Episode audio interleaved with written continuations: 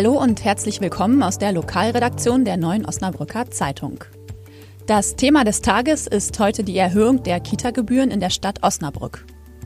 In unserem Schwerpunkt geht es um eine nicht gekühlte Leiche im Franziskus-Hospital in Georgsmarienhütte und darum, wie der Witwer mit dem schweren Versäumnis des Krankenhauses umgeht.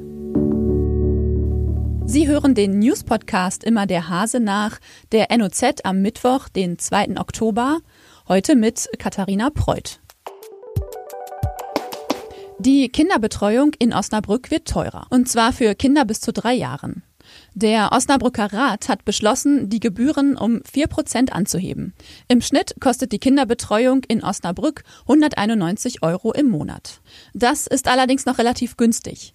Im Landkreis Osnabrück liegt die Gebühr durchschnittlich bei 235 Euro, also etwa 40 Euro über dem Schnitt der Stadt. Besonders hart trifft der neue Beschluss in Zukunft Eltern, deren Kinder eine Betreuung über acht Stunden hinaus benötigen. Die Überstunde kostet jetzt knapp 60 Euro. Vorher waren es etwa 30 Euro. Kommen wir jetzt zu unserem Schwerpunkt.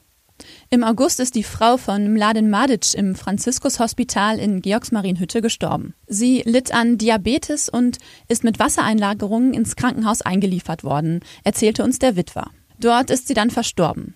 Am nächsten Tag fand der Bestatter die Leiche nicht wie üblich im Kühlhaus, sondern ungekühlt davor. Mein Kollege Jörg Sanders hat mit dem Witwer, dem Krankenhaus und dem Bestattungsunternehmen gesprochen. Jörg, wie konnte es passieren, dass die Leiche nicht gekühlt wurde? Ja, die Frau starb am 25. August äh, nachts um 2.24 Uhr. Dann wurde sie auch nach unten gebracht in die Pathologie des Krankenhauses, äh, um dort gekühlt zu werden. Das ist eigentlich der ganz normale Vorgang dann.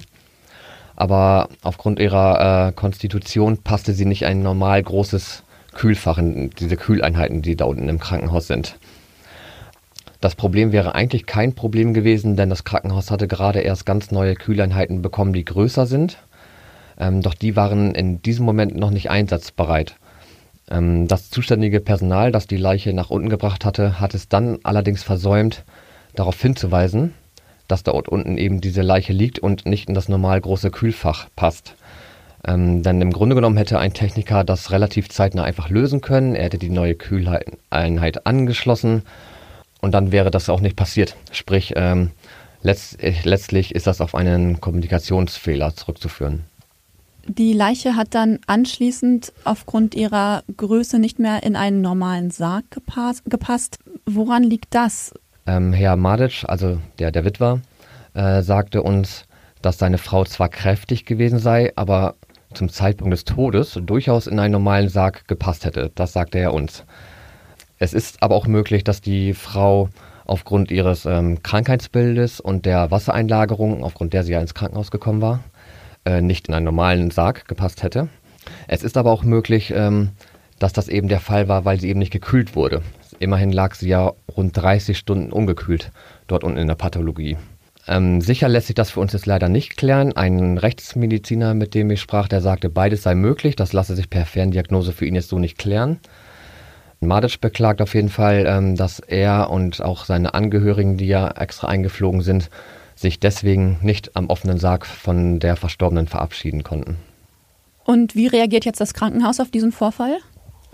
Ja, also das Krankenhaus räumte gegenüber, äh, gegenüber unserer Redaktion tatsächlich ohne Wenn und Aber ein, ähm, dass es da zu dieser Panne gekommen ist, dass diese Frau eben nicht gekühlt wurde, nachdem sie gestorben war ähm, und führt das eben auf diesen Kommunikationsfehler zurück.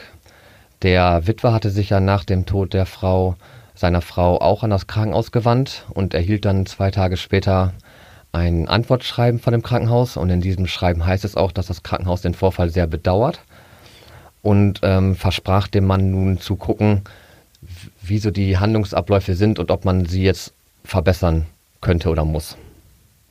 Alles klar. Vielen Dank, Jörg, für deine Einschätzung zu diesem Vorfall.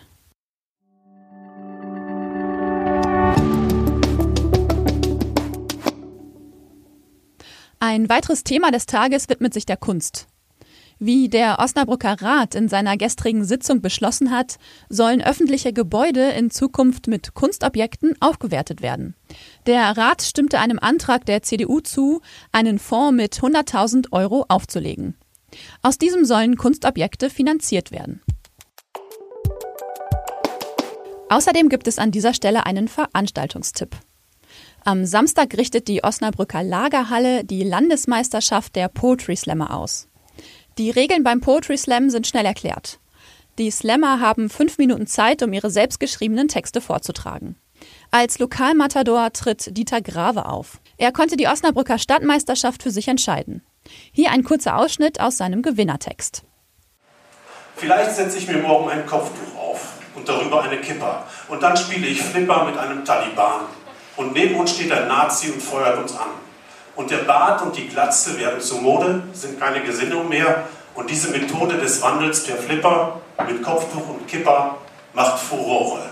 Und dann bohre ich in meiner Nase nach Glück vor und zurück. Vielleicht. Sowohl für das Halbfinale in der Lagerhalle als auch für das Finale im Theater gibt es noch Karten. Das war's für heute im News-Podcast aus der Osnabrücker Lokalredaktion.